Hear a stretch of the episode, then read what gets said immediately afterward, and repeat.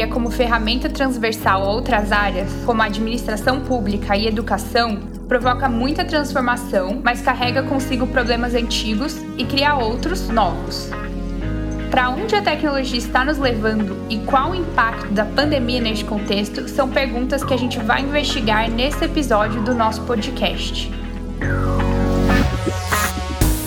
Este é o Visão Panorâmica, um podcast fruto de uma parceria entre a Fundação Lehman e a Fundação Estudar. Aqui a gente investiga e observa o presente para especular, com muita base, sobre o futuro. Hoje o tema é tecnologia, eu sou a Lara Franciulli e sou uma mulher em STEM, que é a sigla em inglês para Ciências, Tecnologia, Engenharia e Matemática. Eu estudo Ciência da Computação em Stanford University e faço parte da rede de líderes da Fundação Estudar. Eu já fui palestrante no evento Uber Meninas Mulheres na Tecnologia, que foi uma iniciativa do Uber para divulgação de ciência e tecnologia voltada para filhas de motoristas parceiros. Eu também sou idealizadora e cofundadora do Juntos Somos Um, que é um projeto que conecta crianças e adolescentes das comunidades Mimosa e Aquarela, que estão situadas na zona norte de São Paulo, a passeios culturais e oportunidades educacionais.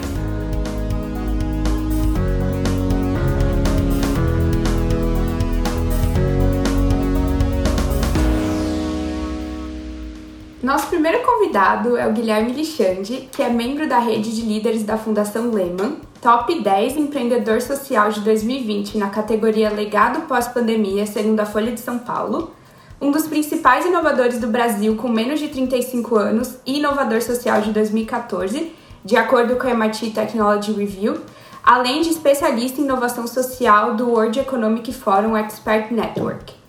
Guilherme é PhD em Economia Política e Governo pela Universidade de Harvard e professor da Cátedra da Unicef de Economia de Desenvolvimento e Bem-Estar Infantil da Universidade de Zurique.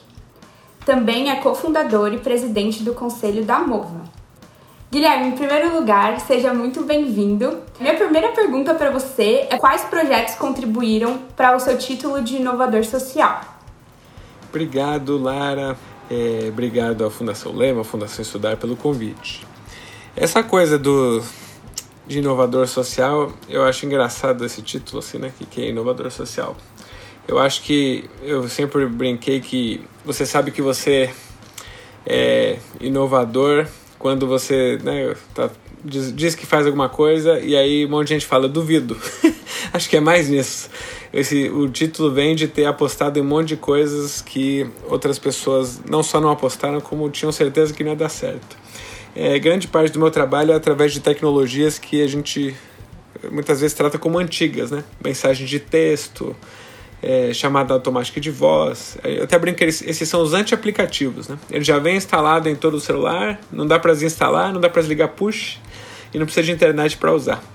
É, embora pareçam assim antiquados, limitados, na verdade essas tecnologias chegam em todo mundo. E quando a gente quer pensar em transformação social, a gente precisa chegar em todo mundo. Então, meu trabalho lá em 2014, que a MIT Technology Review reconheceu, mas eu achei que foi mais tipo um prêmio Nobel do Obama, assim, sabe? Que era uma aposta que a gente ia fazer alguma coisa legal, mas a gente não tinha feito nada de muito legal ainda. É, ele era um trabalho junto a um público de classe E, que era beneficiário de programas sociais de, de estados do Nordeste, né? Ceará, Rio Grande do Norte. E era um trabalho de dar voz para esse público através dessas tecnologias, chegava até eles pela, pela primeira vez perguntando o que, que eles achavam de, de, programas sociais que tinham sido desenhados exatamente para aquele público, mas sobre os quais eles nunca tinham sido consultados.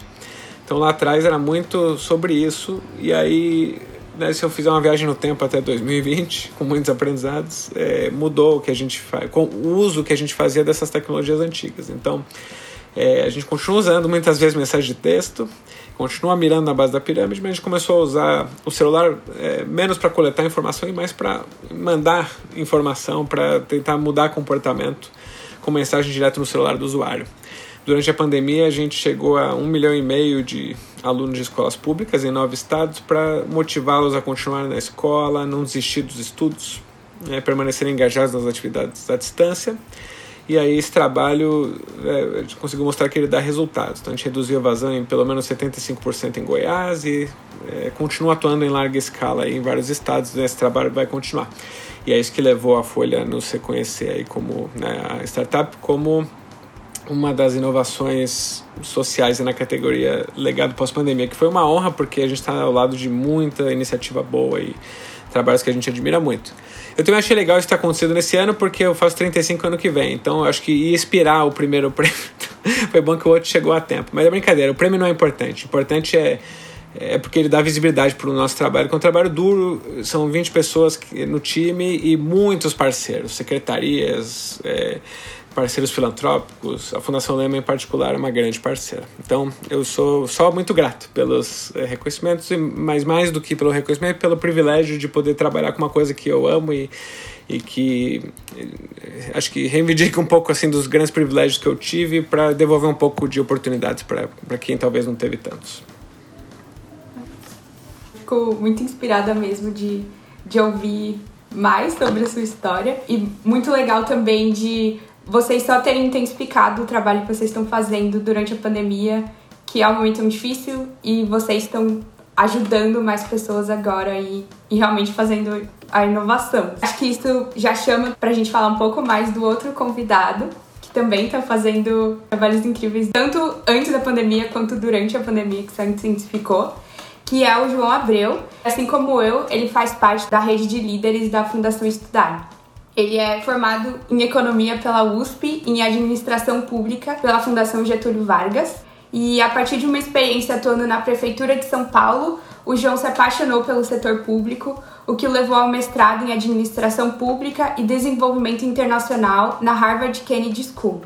João também é cofundador da Impulso, uma organização que usa dados e tecnologia para impulsionar a saúde pública brasileira. Em 2020, a Impulso se focou exclusivamente na resposta à Covid-19 em estados e municípios do país. João, também seja muito bem-vindo e eu queria saber como vocês usam a tecnologia para ajudar o setor público. Obrigado, Lara, pelo convite. Também queria agradecer o Lixan pela companhia de fato é muito desafiador essa trajetória de empreender com o governo, empreender na parte de inovação social e ter compartilhar isso com pessoas como o Lixante dá muito mais conforto de que você não, você pode até ser maluco, mas você não é o único, pelo menos. Né? Então, falando um pouquinho da Impulso, a gente usa dados e tecnologia agora focados na área de saúde, como você bem trouxe. E acho que o jeito mais fácil de ilustrar isso é com um exemplo do que a gente fez agora na pandemia, é, para mostrar como é que isso funciona na prática. Né? Então, a ideia é a gente combinar e, na verdade, fazer a ponte entre o conhecimento técnico mais avançado que tem na academia e na ciência com a gestão pública. Então, a gente sabe que essas duas coisas existem. De um lado, você tem conhecimento de ponta sendo produzido no Brasil e no exterior em diversas áreas, a saúde é uma delas, e do outro, você tem o setor público, que é o mecanismo de maior escala no Brasil e em todos os países é muito incomparável, né? A escala que o governo tem em termos de políticas sociais na própria saúde, mas também na educação, por exemplo. E a nossa nosso desafio é fazer essa ponte. Então, para dar um exemplo concreto, no caso da Covid-19 aí que invadiu nossas vidas em março, uh, a gente reparou lá no começo, inclusive, na, ainda no fim de março, que os governos estavam numa situação super difícil, né? em específico os gestores públicos, os tomadores de decisão, porque eles estavam se vendo diante de uma pandemia, coisa que ninguém na nossa geração é, tinha visto até então, e tendo que tomar decisões dificílimas, nenhuma delas sem custos, como, por exemplo, será que eu mantenho minhas atividades econômicas funcionando normalmente? Ou eu tenho que fechar comércio, fechar restaurante, fechar bar, fechar escola? Para conseguir, na verdade, fazer frente a esse desafio, reduzir o avanço da doença aqui no meu município. Quando a gente percebeu o que estava acontecendo, a gente também percebeu que tinha uma enorme assimetria em termos de quais informações os gestores públicos estavam usando para tomar essa decisão. Então, em grandes centros urbanos, em locais que conseguem se dar o luxo aí de ter no seu corpo técnico pessoas com maior facilidade para consumir o que estava sendo feito em termos de ciência, conseguiu tomar é, decisões mais informadas, mais baseadas em evidências, mas isso infelizmente não é a realidade na maior parte do Brasil, especialmente dentro do governo. Então a gente desenvolveu especificamente para essa pergunta: será que eu devia é, ficar tranquilo, abrir as atividades, deixar o comércio voltar ativo aqui no meu município específico? Ou será que eu devia fazer o oposto? Naquela época, coisas que faziam parte do vocabulário também era o lockdown, né? Será que a gente quer, na verdade, até restringir a circulação das pessoas nas avenidas e tudo. É, para resolver esse problema e para conseguir fazer o Brasil inteiro tomar essa decisão de uma forma inteligente, a gente criou o Farol Covid. O farol Covid tem esse nome porque é farol de semáforo, né? A ideia é que você entra nessa ferramenta e você descobre se a sua, o seu município específico ele está verde, amarelo ou vermelho. E isso é uma um resultado de um modelo, na verdade, que combina um modelo epidemiológico então aí entra a questão da ciência de ponta, entra a capacidade local do sistema de saúde, então quantos leitos você tem, leitos hospitalares, leitos de UTI, leva tudo isso em conta para dar no final essa informação super simples, que é a sua cor, né? verde, amarelo ou vermelho. E isso faz com que o, todos os gestores do país, todos os prefeitos, todos os secretários de saúde possam ter acesso à informação de qualidade sem que eles precisem consumir diretamente, né? ir lá no paper e na publicação científica, que inclusive no caso da crise se renova todo dia, né? a gente tem informação nova a todo momento sobre, sobre o vírus, e o Farol tenta fazer exatamente isso. Então, se você está em qualquer município do Brasil, seja ele de 10 mil habitantes ou de 5 milhões, você entra lá, acessa, descobre qual é a situação do seu município naquele dia, isso é importante dizer, ela muda todos os dias com base em dados que também mudam todos os dias. Por exemplo, quantos casos você tem no município, quantos óbitos você teve nos últimos dias, e traz esse resultado. Então, isso é uma das formas de usar a tecnologia para conseguir beneficiar o setor público e fazer eles tomarem, conseguirem tomar, né, ter informações suficientes para tomar decisões que levem a melhores resultados, nesse caso, que levem a salvar vidas. Né? No limite, a gente está falando disso. Esse foi um ano em que vidas estavam literalmente no jogo. Né? Era uma questão de combate a uma doença esse tipo de efeito. Eu tô muito feliz em participar desse episódio. Tenho certeza que a conversa vai ser muito rica e, e vai deixar claro como a tecnologia é de fato uma ferramenta transversal. Às vezes, muita gente ainda tem ideia de que trabalhar com tecnologia é ficar sentado em frente ao computador programando, mas ela é muito mais do que isso. E eu acho que vocês já deram exemplos até na introdução de como ela pode ser aplicada em vários outros contextos. Então, para a gente começar na mesma página ou também entender em que página cada um tá. O que é tecnologia para vocês? É, para mim, tecnologia é escala. É, tem uma obsessão pessoal e profissional com conseguir causar impacto em escala e hoje me parece impossível e equivocado você tentar pensar em escala sem pensar como que a tecnologia vai te ajudar a fazer isso porque no mundo que a gente vive, esse é o jeito mais fácil, mais barato de conseguir alcançar larga escala. Uh, então, vou dar outro exemplo concreto aqui, esse que eu acabei de falar do farol Covid. Como eu comentei, a gente atualiza ele, na verdade, né, a máquina atualiza o farol Covid todos os dias, todas as madrugadas. Ele atualiza a sua cor lá, verde, amarelo ou vermelho, com base no número de casos do dia anterior, que a gente capta automaticamente de quem está publicando isso, que são os municípios impossível, completamente inviável você fazer isso sem uso de tecnologia. É, você teria que fazer isso para 5.570 municípios brasileiros e sujeito a erro, sujeito a erro humano, sujeito a atraso, sujeito a uma série de fatores que tornariam isso completamente inviável. E, então ela possibilita escala, ela possibilitou que a gente levasse essa informação, como está o seu município agora, para o Brasil inteiro ao mesmo tempo. Isso é uma coisa que tem muito a ver, na verdade, com o desafio que a própria Impulso viveu e mudou em 2020, né? Porque o nosso modelo de atuação antes era um modelo com governos específicos atuando na ponta e atendendo aí, tentando endereçar as necessidades de cada governo com quem a gente trabalhava. Então, na, lá atrás, antes de março, a gente estava em cinco prefeituras, por exemplo. E era isso, cinco prefeituras. A gente fez muitas coisas nessas cinco prefeituras, mas o nosso impacto estava limitado à população daqueles cinco municípios. Quando você começa a usar a tecnologia dessa forma, você exponencializa o impacto de um jeito que seria impossível mantendo esse modelo analógico, né? esse modelo que a gente tinha antes de estar tá na ponta com todos os, os seus usuários, digamos assim. Então, para mim, é escala é, tem que ser pensada quando você pensa em tecnologia. Olha, eu como professor de economia, eu preciso dizer que para o economista tecnologia é um jeito de transformar uma coisa na outra. Tão simples quanto isso.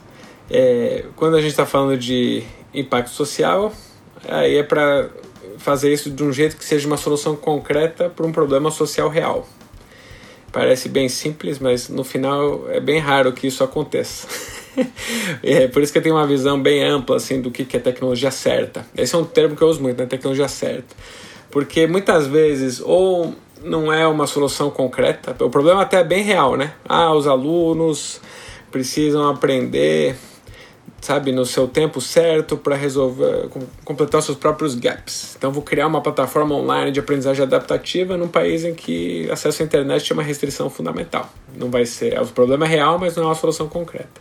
Às vezes, até uma solução concreta né, resolve alguma dor ali importante, só que não é prioridade ali para aquele seu público-alvo que você está atendendo com aquela solução. Isso na verdade acontece bastante também. Aí a solução é concreta, mas o problema não é tão real assim. Então achar essa tecnologia certa é muito difícil. E às vezes ela é super analógica e uma coisa que a gente nem chamaria de tecnologia. Vou dar exemplo do meu trabalho na África, né? Eu trabalho bastante no Malawi, na África é, Oriental. E aí o Malawi, que é o terceiro país mais pobre do mundo, é, ele, é, ele é marcado por uma série de desafios que o Brasil ou nunca teve ou nunca teve na escala que ele tem. Então, no Malawi, por exemplo, 40% das meninas casam antes dos 18 anos. E aí, por muito tempo, a Unicef, com quem eu trabalho bastante também, é, para tentar resolver esse problema, tenta, tentava convencer os líderes da comunidade a, a dizer para as pessoas abandonar aquela tradição. Mas a gente sabe que não é assim que funciona tradição, né? Tradição é um negócio arraigado, difícil de mudar. E aí, para a gente fazer progresso nisso, a gente foi entender exatamente o que era a causa raiz daquele qual era o problema que estava acontecendo ali. E aparentemente, a gente foi perguntar por que, que, por que, que os pais gostam de fazer uma coisa que vai prejudicar o, todo o desenvolvimento da sua filha, né? vai levar uma gravidez na adolescência, vai levar essa menina a abandonar a escola. Por que, que isso acontece? Por que, que os pais gostam disso? E a gente descobriu que os pais não gostavam. Eles faziam isso em grande parte porque era uma pressão social para que fosse assim.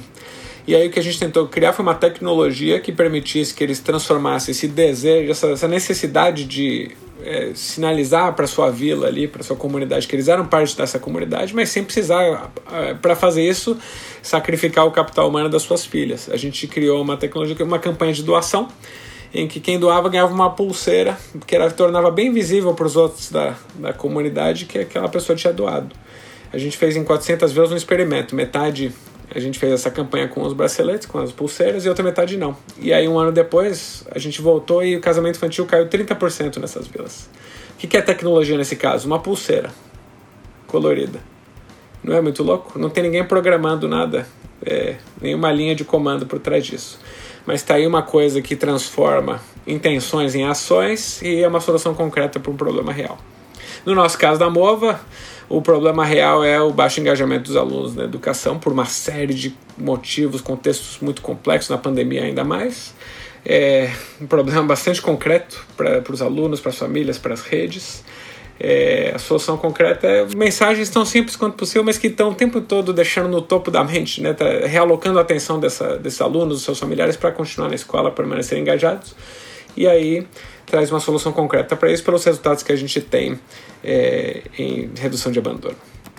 A gente focando agora no tema de interface de tecnologia com governo, que é um campo que vocês dois têm experiências bem diversas e bem ricas também. Eu queria perguntar como a pandemia mudou a relação da administração pública com a tecnologia. Na educação, governo, os governos foram forçados a é, abraçar a tecnologia como nunca antes, assim. Porque, imagina, sem aulas presenciais, não teve outro jeito senão, de alguma forma, ter que chegar até esse aluno. Né? Tem obrigações legais de né, entregar um mínimo de aulas por ano e isso tinha que ser feito de alguma forma. E aí as redes foram um misto de criatividade com as suas possibilidades. Né? Teve rede que usou televisão, Teve rede que conseguiu acordo com as operadoras para oferecer conectividade gratuita para que os alunos fizessem isso, e teve redes que mantiveram as atividades offline, ali pendurando, colocando a lição de casa num saquinho pendurado na frente da escola, que também é tecnologia. Né? Então, é, acho que realmente de um lado assim as redes que eu falei foram forçadas a se vai modernizar, a se reinventar e explorar novas possibilidades. Algumas das quais acho que vão ficar. A gente tem que falar disso depois, né? O que, que será legado aí, alguns legados positivos. Mas de outro lado foi um atropelo gigante, é, né? Professores que, se a gente olhasse, tem tem uma pesquisa é, que é a TIC domicílios e TIC escolas, né, que é a, a pesquisa de telecomunicações e é, que monitora conectividade, é, tipo de acesso, treinamento, né, e nos domicílios e nas escolas. E a última edição dessa pesquisa mostrava que é, as escolas e as redes estavam muito longe de, de terem a tecnologia no seu dia a dia, digamos assim, tirando algumas redes específicas, sobre as quais eu vou falar daqui a pouco. É, no geral, no Brasil, a gente tinha, sei lá, só 5% dos municípios com. É, sei lá, a maioria dos seus computadores ali com pelo menos 5 megabits por segundo de, de conectividade. Pra você ter ideia, a escola nos Estados Unidos não é considerada nem conectada se ela tem menos de 100 Mbps de conectividade chegando ali, porque ela é dividida né, entre os vários computadores e tal. É, menos de 10% das redes com pelo menos 30 computadores disponíveis por escola. E é, 60% dos professores das escolas públicas no Brasil dizendo que nunca tinha recebido treinamento nenhum para utilizar a tecnologia na, na, na, na, instrução. E aí você tem um, esse é o ponto de partida, tá? que de repente a gente não pode mais dar aula presencial. Então imagina o grande desafio que foi. Algumas redes elas tinham estavam mais avançadas por força da realidade. Então as redes da região norte, principalmente Amazonas, já usavam TV porque ali a gente tem uma realidade que só, só chegando de barco em alguns lugares e né, ensino médio, por exemplo, que tem menos alunos, eles têm que não, não conseguem fazer separadinho ali em cada das cidades isoladas. Então já era é, já eram videoaulas e o centro de mídia do, né, da, da, região norte ali já, já tinha premiações internacionais. O que aconteceu foi que as redes mais organizadas, São Paulo em particular, né, do Rosselli que tinha vindo do Ministério, conseguiram rapidamente, pô, trouxe o centro de mídias para São Paulo, foi premiado pelo BID agora em, né, no reconhecimento recente, fez parceria logo com as operadoras para que os alunos pudessem acessar o aplicativo Centro de Mídia de graça. Então, assim, que nem eu falei, teve avanços, mas muito desarticulados. Então, cada rede fez uma coisa totalmente diferente. É, mesma coisa quem estava online, que algumas tinham atividades todos os dias, outras tinham atividades duas vezes por semana. Né? Qual é o padrão? O que, que as crianças aprenderam? A gente ainda não sabe, porque a gente ainda não teve avaliação diagnóstica. Então, o que eu acho que aconteceu esse ano foi que as tecnologias ganharam espaço, mas de forma desarticulada e provavelmente amplificando desigualdades, porque é, estados mais organizados avançaram mais e pior, né? Rede privada rapidamente acho que conseguiu botar em escala, enquanto a rede pública bem pouco. Então são deixaram oportunidades, mas enormes desafios que vão ficar para os próximos anos. Na saúde aconteceu algo muito similar. O principal paralelo talvez seja a questão de telemedicina, que a gente teve avanços do ponto de vista inclusive regulatório, de permitir que isso fosse feito, algo que era especialistas imaginavam que isso demoraria eles mediam em décadas, né? E a gente fez isso em semanas porque precisava, basicamente. É, então acho que são duas coisas. Uma é essa questão do senso de urgência que foi gerado, e a outra é um pouco do efeito demonstração, eu chamo. Mas deixa, começando pelo senso de urgência, só para dar um, mais um exemplo concreto. É, a gente teve um trabalho com o governo do estado do Ceará que basicamente é um portal que eles desenvolveram com apoio nosso da Impulso para você saber, para cada município do Ceará, como está a situação epidemiológica e a situação da doença naquele município. Então, ele, na verdade, ele tem muito a ver com o farol Covid, né, que a gente tem para o Brasil inteiro, só que como ele é feito com um governo específico, ele usa dados muito mais precisos, né, que são dados internos, dados de indivíduos. Então, são dados que você não tem acesso nem deveria ter, dados altamente sensíveis, mas que o governo tem por causa do SUS, então ele usa, leva esses dados em consideração.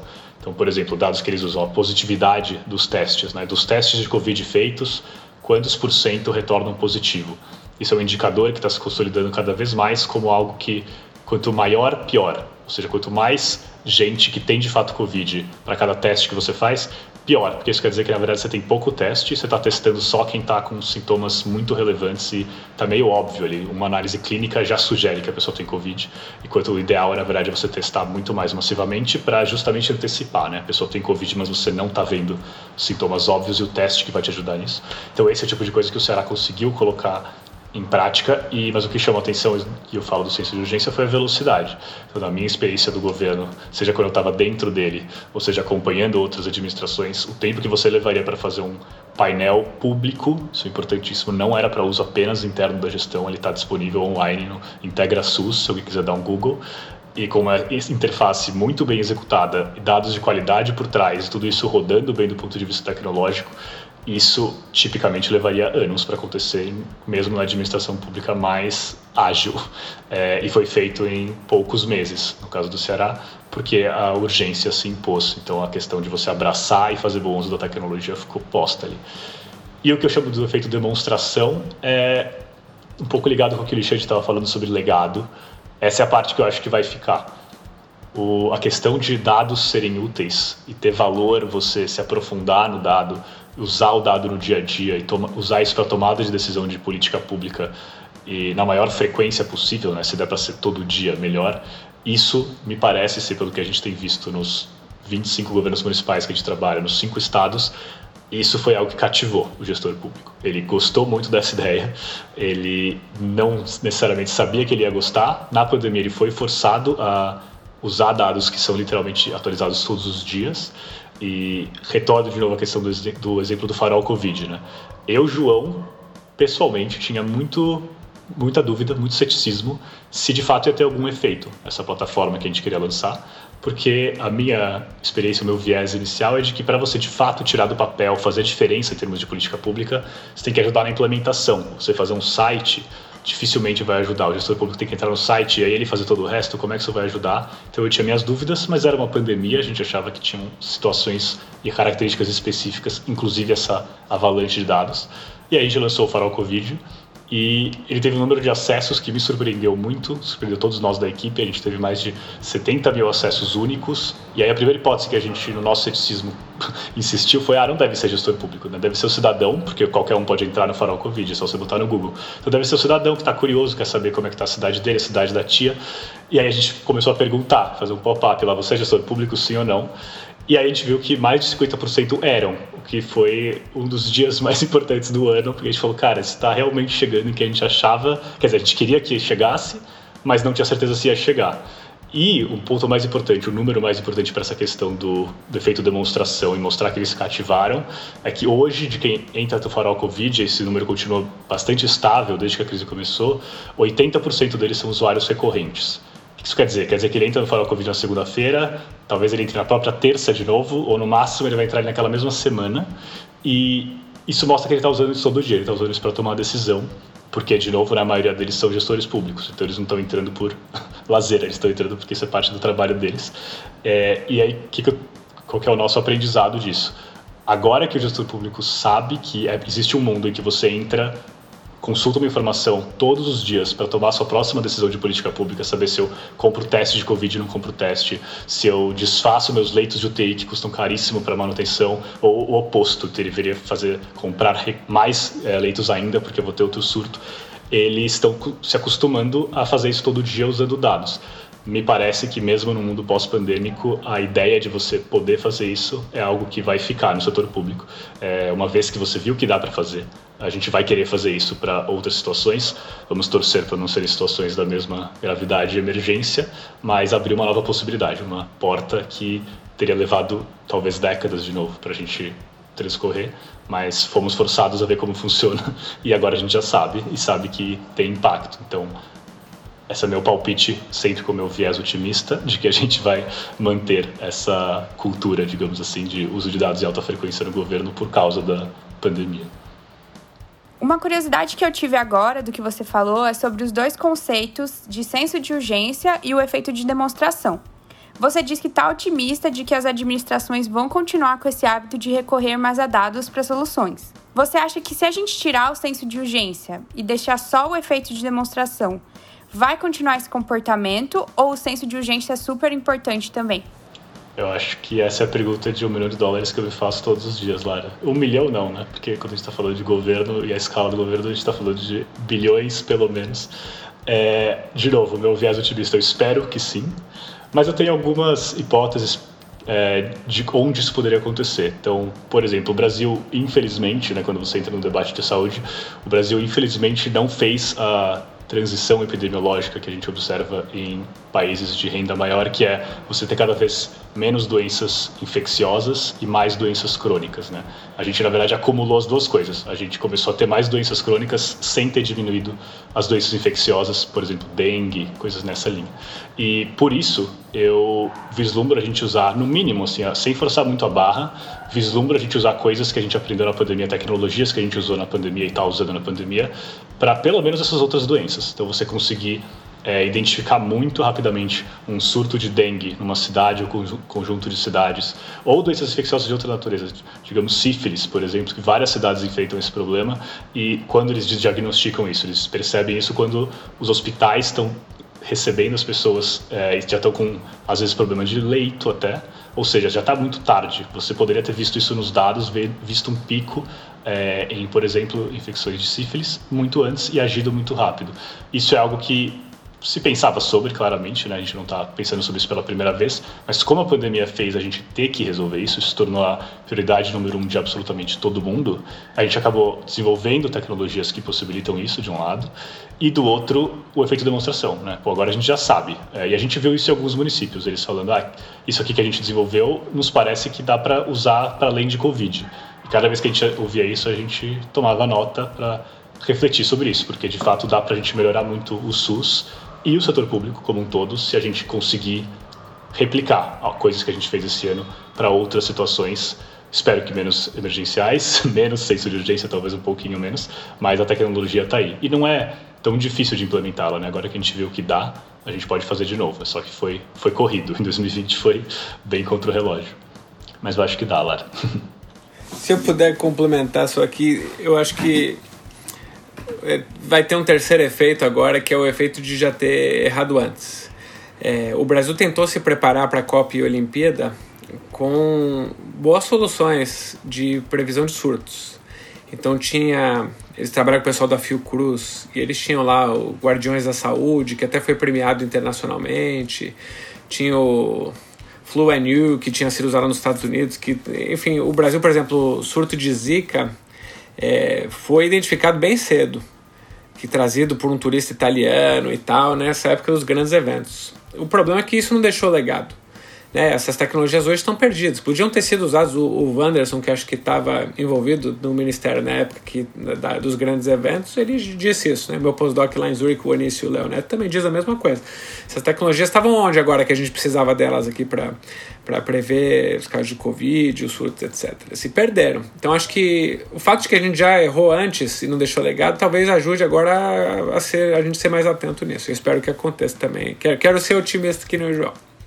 Entrando um pouco na questão de tecnologia e desigualdades. Em educação, por exemplo, a tecnologia tornou possível o acompanhamento das aulas fora da sala de aula.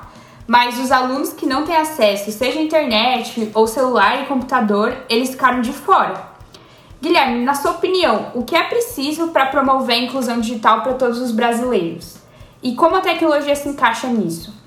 Ótima pergunta. Eu só questionaria que a gente já tinha consciência. Eu, eu não acho que a gente tinha consciência. Eu acho que a gente vivia o que eu chamo da ilusão da conectividade.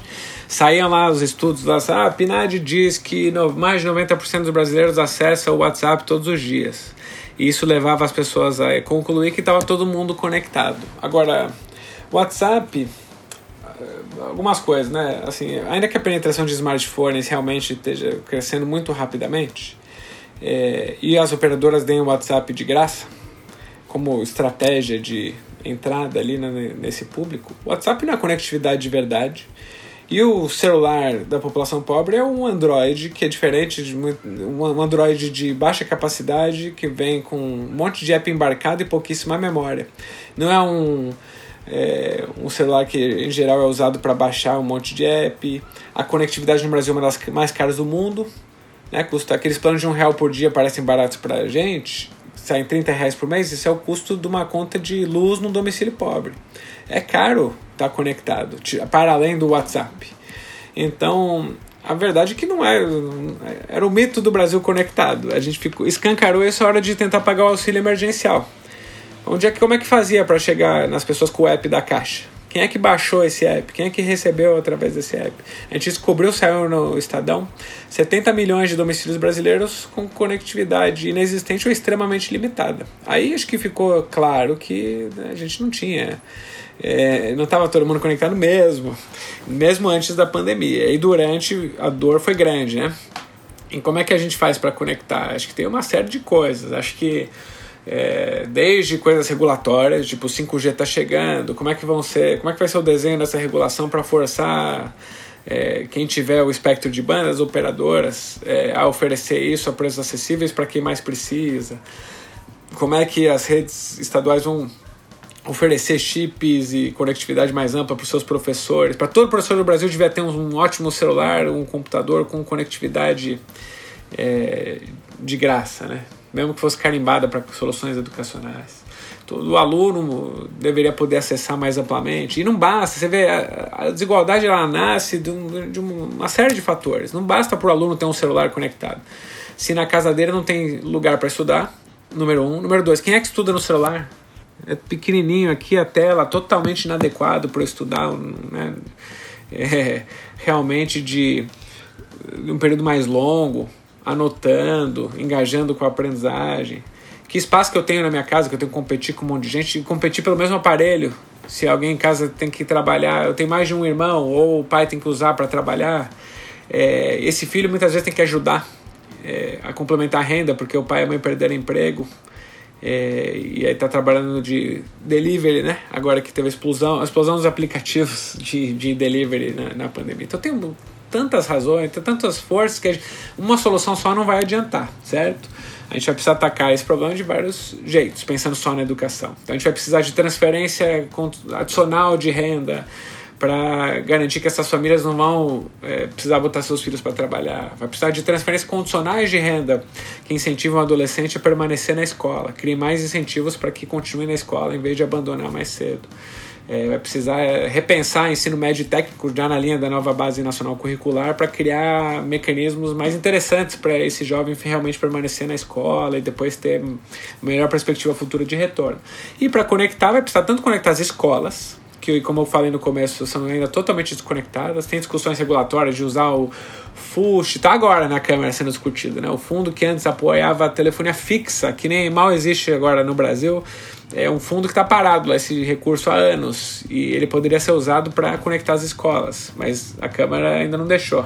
Então a gente está torcendo para que deixe.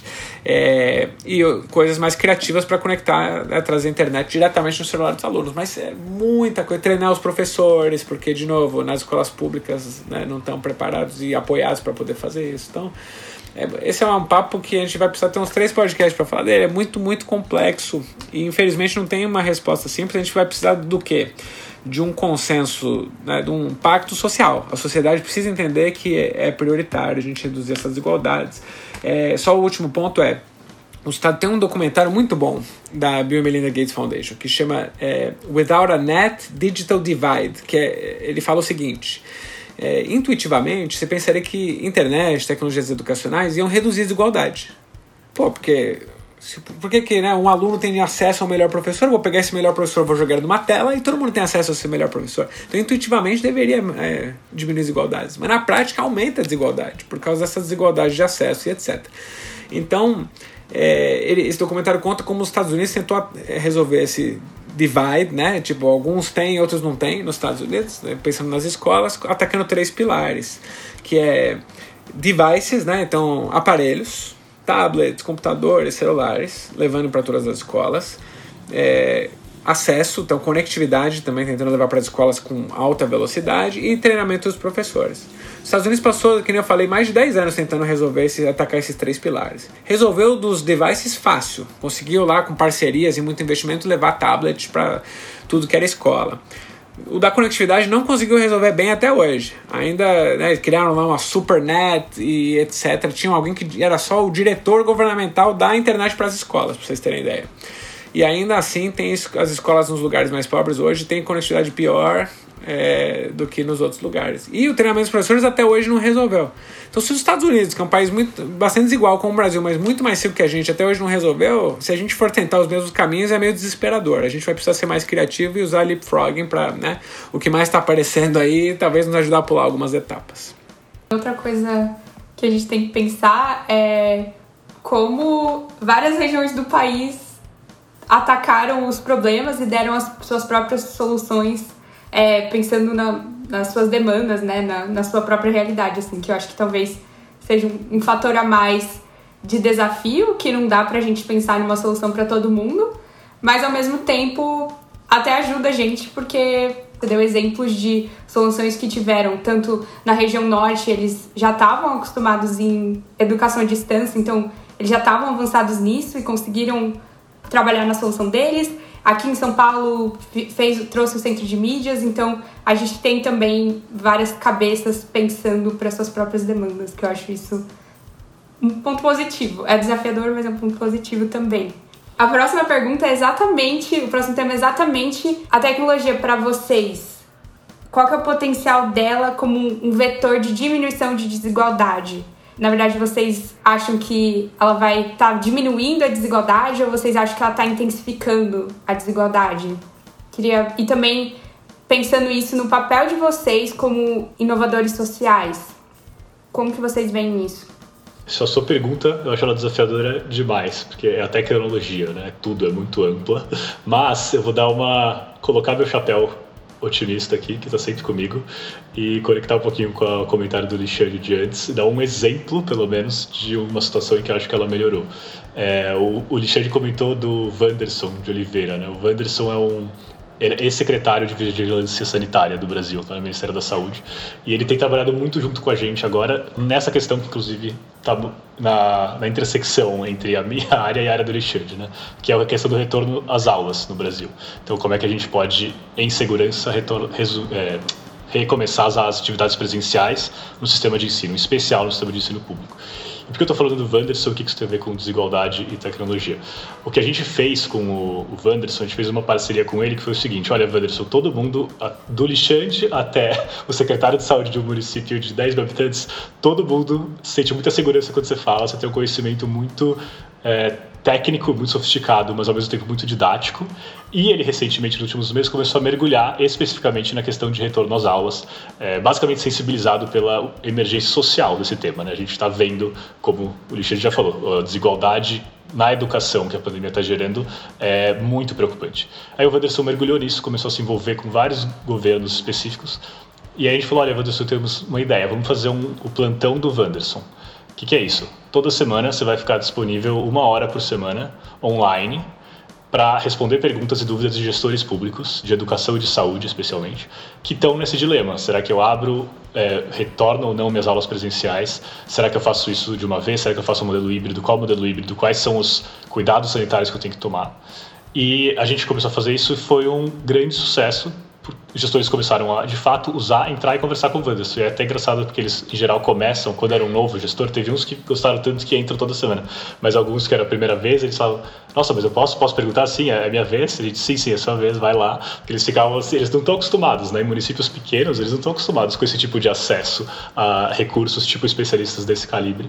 E o Richard falou uma frase que eu gostei, ele falou, pô, você poderia achar que tecnologia vai resolver a questão da educação, porque todo mundo vai ter acesso ao melhor professor, você põe esse professor numa tela. Por todos os motivos que ele falou, isso é muito desafiador no sistema de educação público e fazer isso em massa.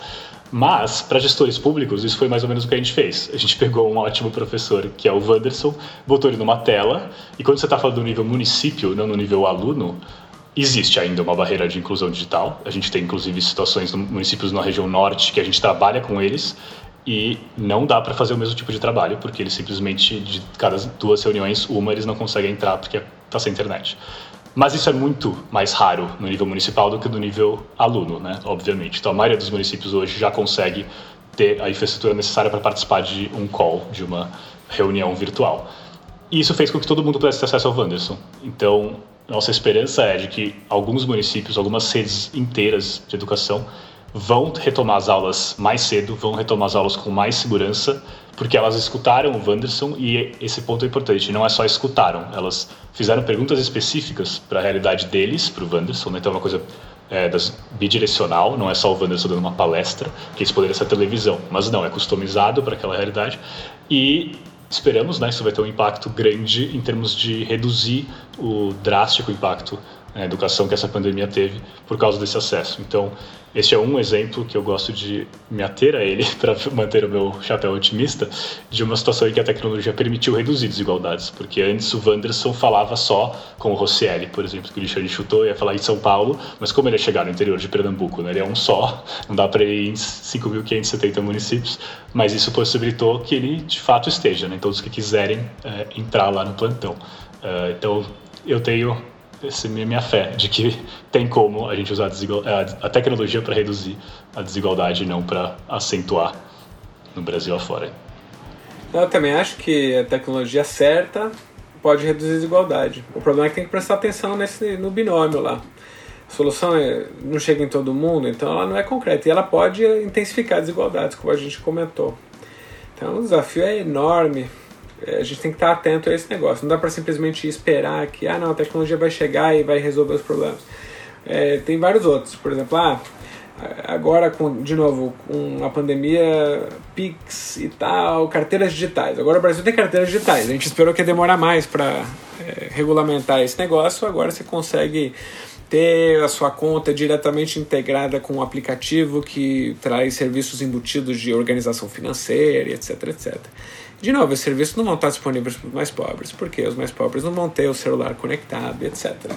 Então, achar que simplesmente porque está disponível, está chegando em quem mais precisa, é bastante é um exercício de fé, né? Ingênuo. Eu acho que os bons inovadores sociais que a gente precisa, não precisa chamar de inovador. Inovador é, vai, vai servir porque é aquele negócio que eu falei que as pessoas vão falar, eu duvido, porque o cara vai precisar trabalhar com o que ninguém quer trabalhar. É difícil fazer chegar em todo mundo. Eu vou dar um exemplo que eu achei super legal agora no contexto da pandemia, que era como pagar o auxílio emergencial para quem não tem conta em banco, tá?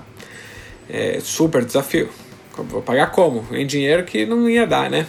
Então, é, o, o, a Secretaria de Assistência Social aqui do, do Estado de São Paulo trabalhou com uma startup que chama Mino Trade para fazer uma coisa muito interessante. Então, eles tinham uma parceria com as operadoras celular e com o Banco do Brasil. E eles triangulavam, então eles sabiam da pessoa só o CPF. Tá? Aí, com o CPF, porque o cara estava cadastrado, sei lá, aposentado, que está atendido ali pela Secretaria de Assistência Social. Aí, é, a secretaria fazia uma consulta para a empresa de telefonia que cruzava pelo CPF, ela sabe qual é o número de telefone. Aí com o número de telefone, ele criava uma conta no Banco do Brasil provisória, né, uma conta temporária, porque essa pessoa não era bancarizada, e mandava para esse celular um código SMS único para ele sacar o benefício. Ele ia lá no terminal do banco, acessava essa conta provisória, que era o número do celular dele, usava o código que veio no SMS, e pediu o endereço lá para também, de novo, que a operadora consegue checar o endereço também, ou por triangulação de antena, se for pré-pago, ou tem de fato o endereço se for pós-pago, pagava o benefício acabou. Não, é, não tem mais relação, a pessoa não ficou com a conta, não ficou com nada disso, mas está em um uso extremamente inteligente, simples da tecnologia, sabendo triangular quem tem cada informação com sigilo de dados e etc, que acho que a gente também vai falar disso mas para resolver um problema de chegar em quem mais precisava. Cara, isso foi um problema crítico, que é conseguir pagar o dinheiro que aquelas pessoas estavam precisando. Eu acho isso lindo. Mas a maioria das pessoas não ia achar isso sexy. Isso aí não é um aplicativo, não é nada disso. Mas é a tecnologia certa. Mudando um pouco de assunto, outra discussão que vem crescendo no campo da tecnologia, mesmo estando muito no começo ainda, é a questão da privacidade. Quais vocês consideram terem sido os principais avanços recentes nesse campo? E o que precisa urgentemente mudar? Bom, posso arriscar nessa daí, mas eu vou me ater, Lara, ao à área da saúde, que a gente está em mais, maior contato. Mas me chama muita atenção, acho que a frase que eu mais penso quando você fala sobre essa questão da privacidade é que os governos, o setor público, eles precisam alcançar esse debate. Assim, tem coisas acontecendo no nosso trabalho no dia a dia na Impulso que me deixam muito preocupado, por mais que elas sejam ótimas para nossa operação que é o descuido com bases de dados com informações individuais altamente sensíveis. Então a gente está falando aqui de saúde. E isso não é da pandemia, tá? Acho importante ressaltar esse ponto, porque a pandemia, beleza, a gente como país aceitou uma série de exceções e excepcionalidades porque era uma, uma emergência, mas isso já acontecia antes, tá? Então situações que eu estou falando como a gente está ajudando o município a, digamos, tentar otimizar a quantidade de consultas pré-natal que eles fazem, porque a gente sabe que isso tem um impacto relevante em mortalidade infantil e em saúde materna. Como que a gente faz essa troca e análise de dados para eles? Muitas vezes a forma é manda um e-mail, a gente recebe um e-mail que no anexo do e-mail tem um Excel com às vezes toda a população SUS dependente daquele município e informações de diagnóstico de saúde daquela pessoa com nome, CPF, Obviamente, aqui reforço, tá? Para a gente, isso é operacionalmente excelente, porque o tempo transcorrido com a burocracia de você ter cuidado com o dado é zero. Mas a gente se vê obrigado a re responder e falar, gente, pelo amor de Deus, essa não é a forma correta e segura de você manusear esse tipo de dado. E até assim, eu tava, quando eu explico a Impulso para os meus colegas que não são brasileiros lá do mestrado, eles sempre perguntam essa questão, é muito engraçado, especialmente os americanos, né? Eu falo que a Impulso trabalha com dados, eu estou na área de saúde, é a primeira coisa que eles perguntam sempre é, pô, mas como é que vocês fazem com os dados? É muito difícil ter acesso aos dados. E aí eu falo, olha, não, na verdade, é bem fácil, só ter uma, acesso à internet e um endereço de e-mail e pedir para o governo. O que é desesperador, por um lado. Então, assim, acho que a gente precisa urgentemente que o setor público tenha mais cuidado com isso, até porque são eles que têm os dados numa escala que geraria um problema bastante sério em caso de vazamento, e a gente tem né, exemplos recentes preocupantes. Uh, e só, última, coisa que eu queria falar, porém, é para a gente também não copiar modelos externos só porque eles são estrangeiros. Então, o caso dos Estados Unidos que eu citei, eu não acho que necessariamente ele é um parâmetro. É uma sociedade, uma cultura com uma preocupação com privacidade muito é, intensa. É um ponto que mobiliza a sociedade americana mesmo a questão de privacidade de dados de uma forma que não é parecida com o Brasil. E eu não estou dizendo que a gente tem que necessariamente copiar o que os Estados Unidos fazem. Isso gera uma série de desafios também. É você colocar barreiras demais a acesso a esse tipo de dado, obviamente para usos legítimos, usos claros e específicos, também pode gerar problemas. E a gente vê isso em áreas para além da saúde, né? Existem algumas indústrias dentro da área de tecnologia que quando você compara Estados Unidos e China, por exemplo, você vê a China tomando dianteira em uma série de frentes que me parece, quando eu observo, e aí eu estou falando como leigo, tá?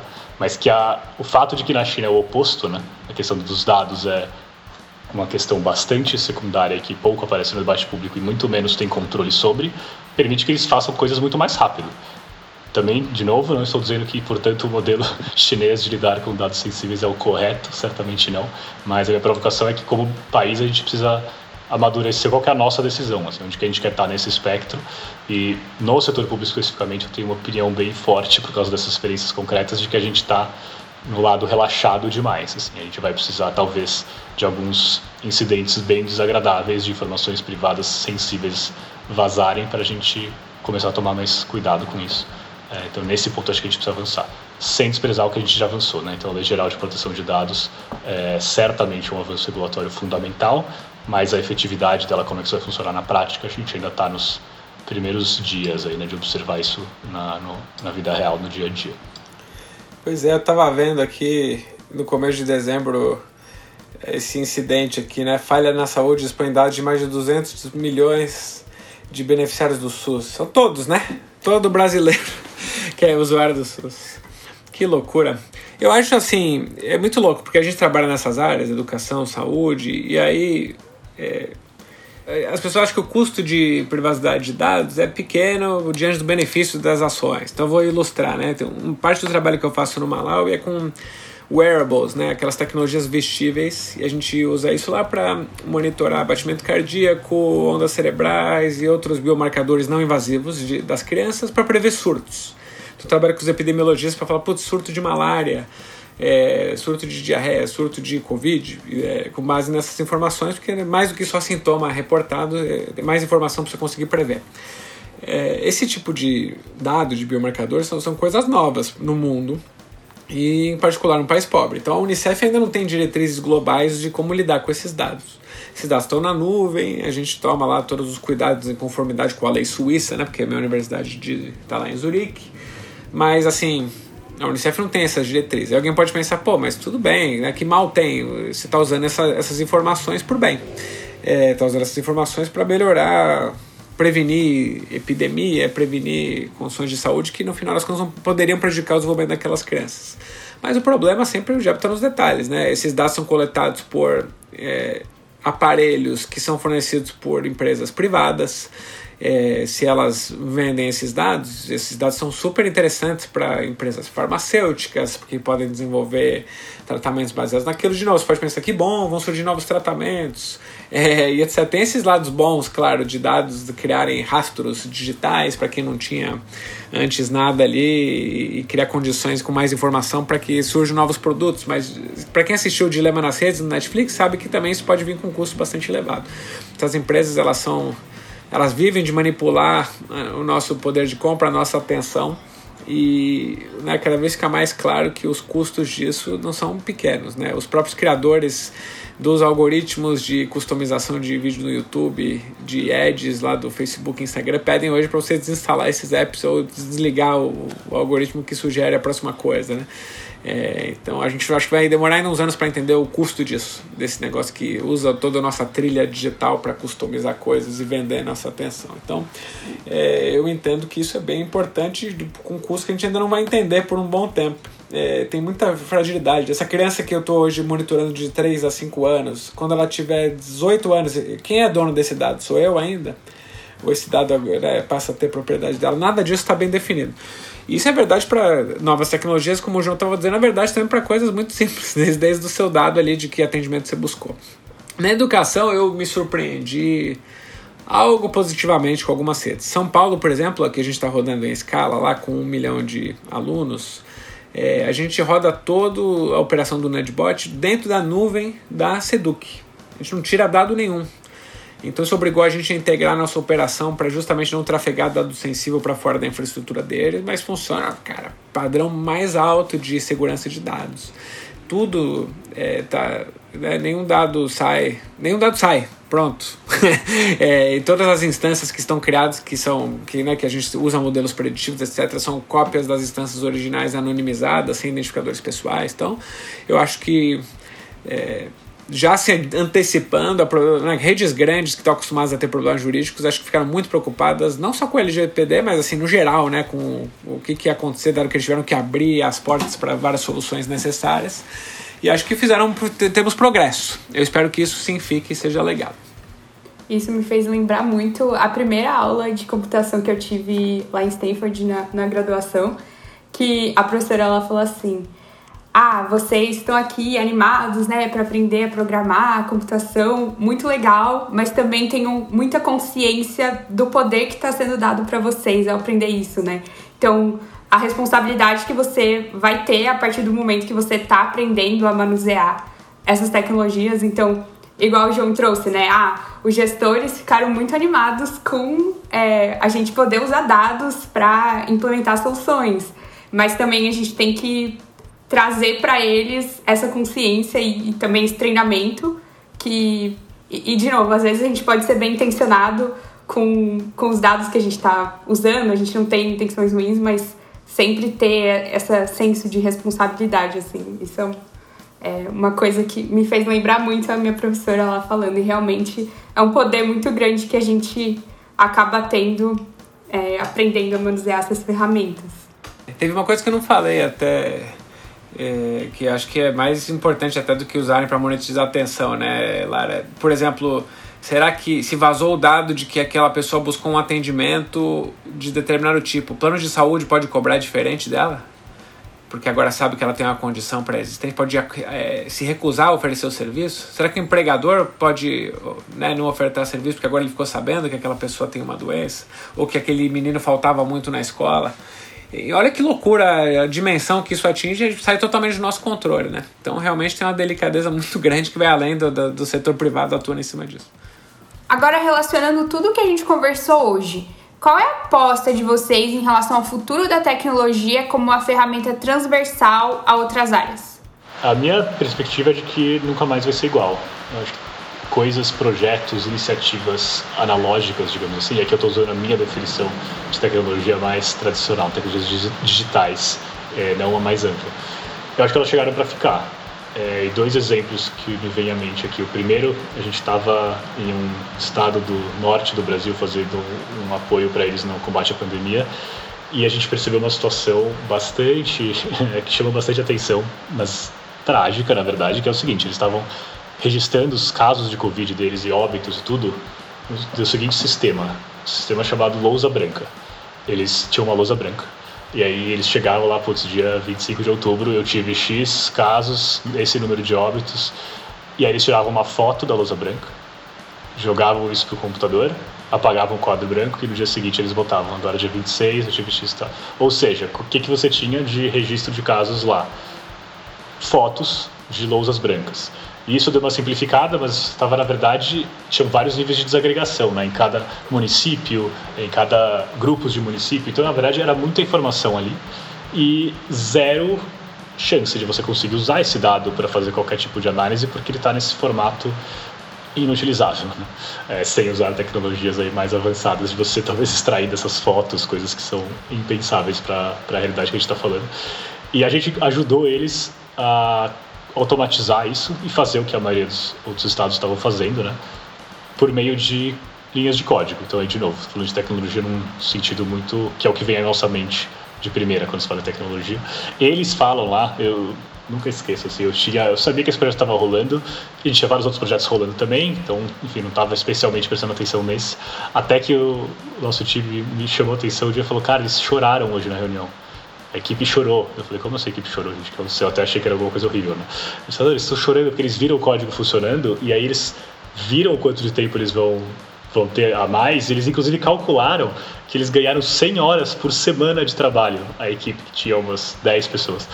Então eles estão basicamente emocionados com isso, porque no meio de uma pandemia a coisa mais escassa que você tem é tempo, né? Estão muito felizes. E aquilo me chamou muita atenção, porque, primeiro, pela simplicidade, para a gente, do ponto de vista técnico, foi uma das coisas menos sofisticadas que a gente fez. Mas a outra foi a questão do. Acho que dá para usar de novo a questão de efeito demonstração aqui. Eu acho improvável que esse estado vai de novo anotar qualquer coisa numa lousa branca, tirar foto todo dia e jogar numa pasta, porque eles viram que isso, por mais que possa parecer uma ideia não tão ruim quando você começa, ela não é o jeito mais eficiente de fazer, de fazer executar esse trabalho. Então, um exemplo de por que eu acho que não vai, nunca mais vai ser o que era antes dessa crise. Outro exemplo, e aí até relevante para quem atua com o governo, mas não está necessariamente dentro do governo, foi um projeto que a gente desenvolveu com dezenas, na verdade, de municípios. No total, eram 150 municípios de pequeno e médio porte no Brasil, dos quais uma parte deles, 21, eram a Impulso que estava apoiando, né? Mas era um projeto maior, a gente estava apoiando parte deles. Esse projeto, eu vou falar uns números que esse projeto alcançou e aí eu vou falar o que isso tem a ver com a questão da tecnologia.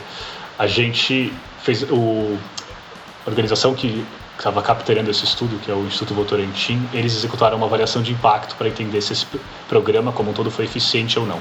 Foi um programa de ajudar os 150 municípios durante seis meses na resposta à crise conforme eixos de atuação que eles estabeleceram.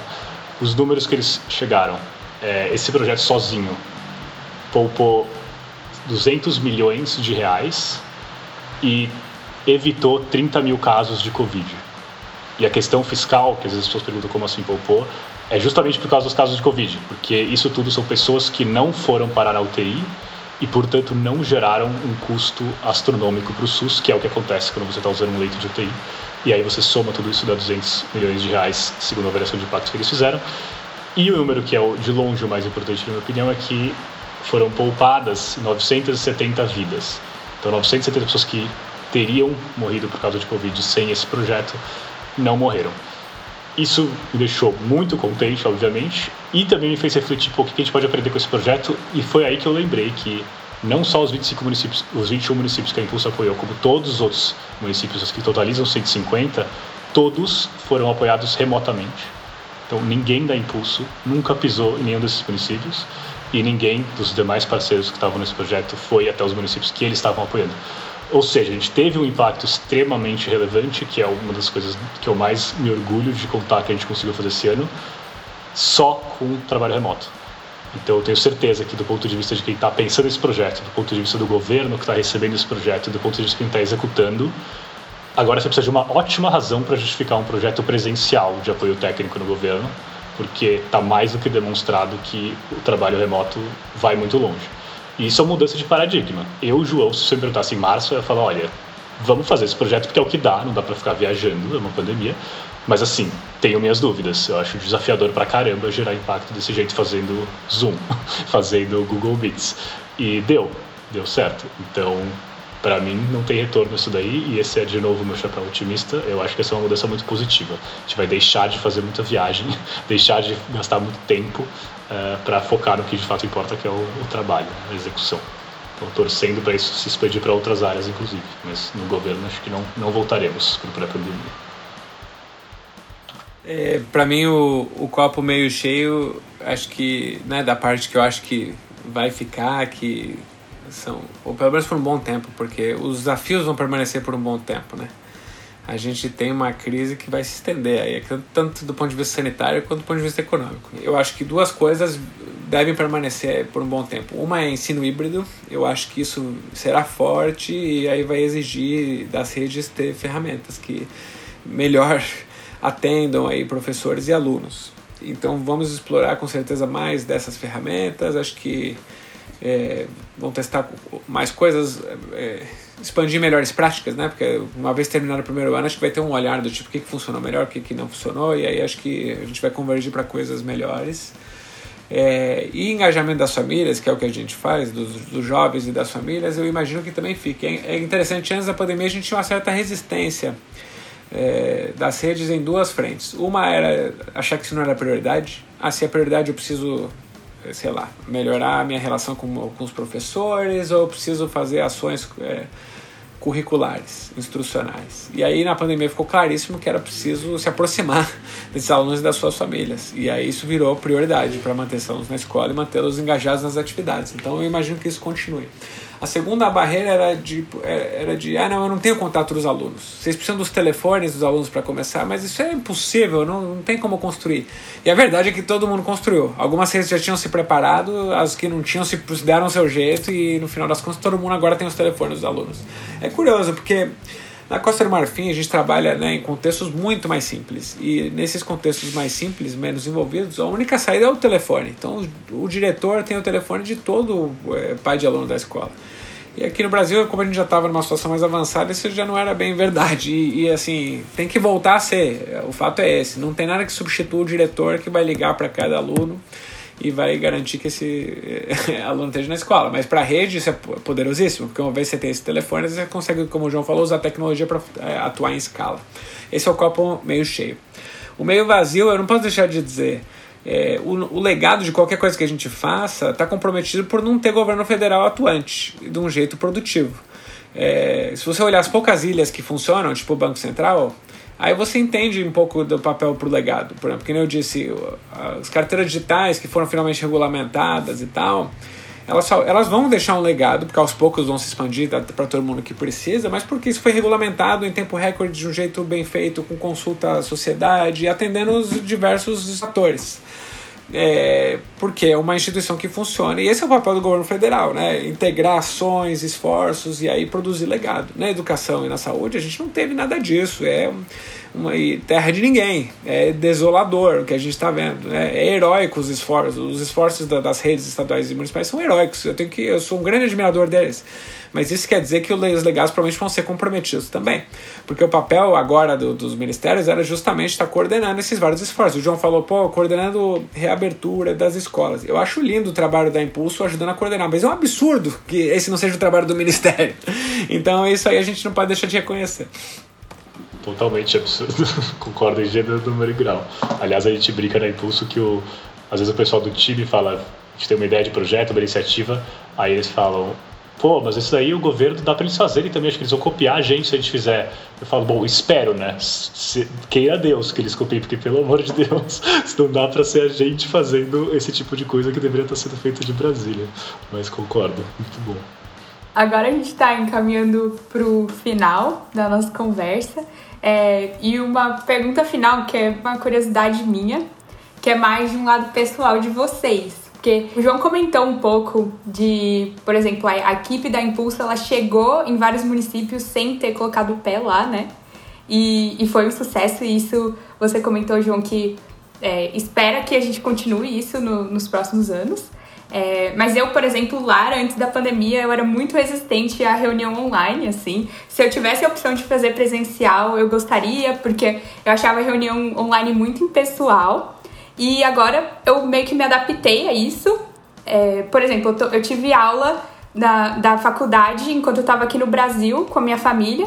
E eu pude ter o melhor dos dois mundos, assim. Eu tava tendo aula na faculdade dos meus sonhos, enquanto eu tava do lado do, dos meus pais, que eu ficaria sem ver, sei lá, seis meses se eu estivesse estudando presencial, né?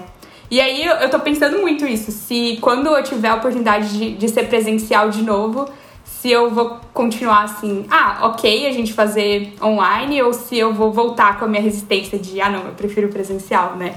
E aí eu queria saber para vocês meio que se pesa mais para vocês o fato da tecnologia afastar, então, essa termos de impessoalidade, ou de aproximar, assim, de a gente poder, é, mesmo em tempos de isolamento, a gente conseguir conversar com amigos, ou igual o João falou, de a gente chegar em lugares que a gente não chegaria tão fácil e estamos lá. Então, eu queria ouvir isso, mais um lado pessoal, talvez.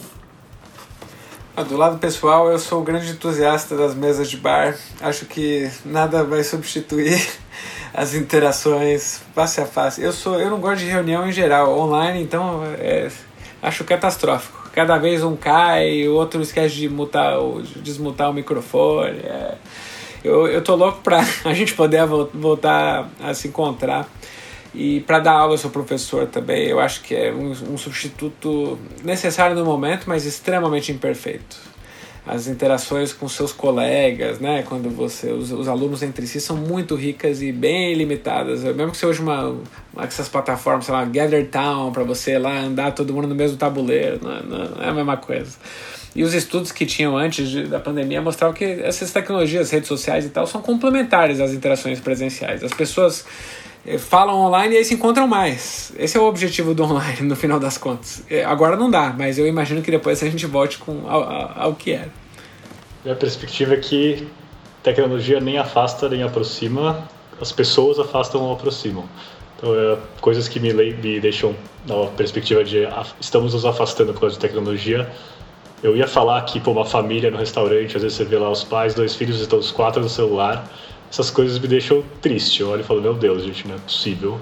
E nada que está acontecendo ali parece ser é, emergencial. Você vê a galera dando scroll ali no feed do Instagram, sabe? É, mas eu gostei mais ainda do exemplo do Lishan, que é a mesa do bar. Pô, pessoal no celular da mesa do bar não dá. Então esse é um uso de tecnologia que você está afastando. Mas, vou pôr pela última vez hoje o meu chapéu otimista.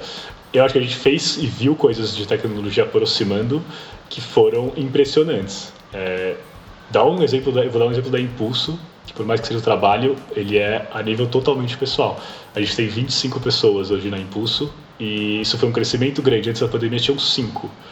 O que, que isso significa? Isso significa que essas 20 pessoas que entraram na Impulso desde a pandemia, por definição, elas não se conhecem ao vivo. Eu não conheço elas ao vivo. E por um lado, isso é verdade. Por outro lado, terminando esse podcast aqui, eu vou entrar no nosso happy hour, que não é uma mesa de bar, mas é quase, para a gente se despedir final de ano e se a experiência vale de alguma coisa, a gente vai ficar lá até uma da manhã. E seria impossível fazer isso sem as tecnologias de comunicação, tipo essa daqui que a gente está usando. Então, para mim, assim, agora, no momento de pandemia, é o momento que a gente tem que celebrar tudo que a gente está vivendo que não era possível em 1918, quando teve a gripe espanhola. Que eu não estava lá, acho que ninguém aqui estava, mas deve ter sido duro, porque essa pandemia já foi muito difícil. Assim, esse foi o ano, a nível pessoal, para mim, o ano mais difícil da minha vida. Imagino que de muita gente no Brasil, fora do Brasil, teria sido muito pior se não desse para manter o trabalho, por exemplo, o nosso trabalho da Impulso, se não desse para manter o contato com familiares e amigos. E a coisa mais importante de todas, que é esse podcast. Né? Esse podcast não estaria acontecendo sem essas tecnologias agora, a gente não poderia estar juntos fisicamente. Então, eu realmente acho que se você quer ter um cheirinho de por que, que tecnologia pode aproximar muito, 2020 é o ano para pensar sobre isso. Né? Teria sido muito difícil, muito pior sem essas tecnologias. Então, torço para a gente continuar usando elas do jeito certo e para não precisar usar elas tanto muito em breve e voltar para a mesa do bar.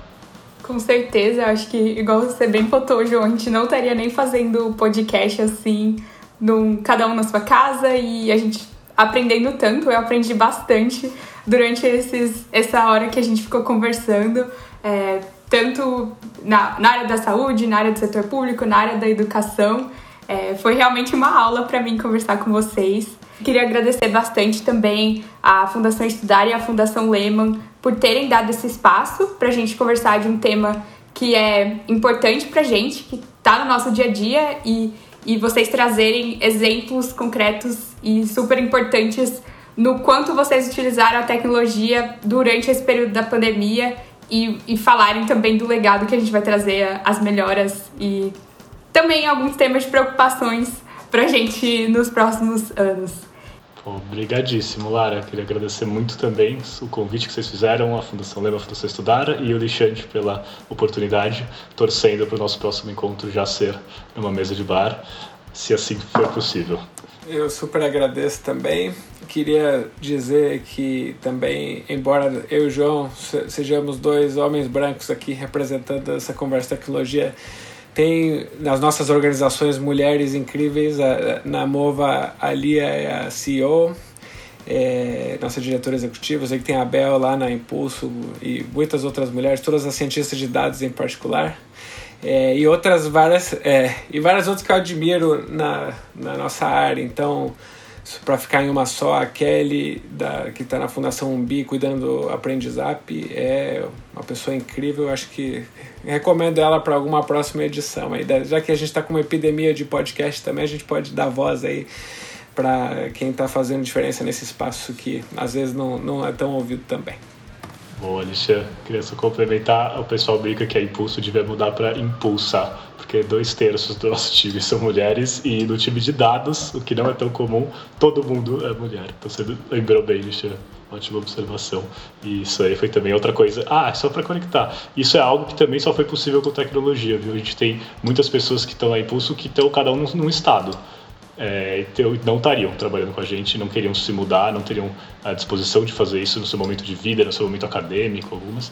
E isso é muito legal para você, para a gente é muito legal, porque você conta com um pool de talentos que é nacional e não local mais.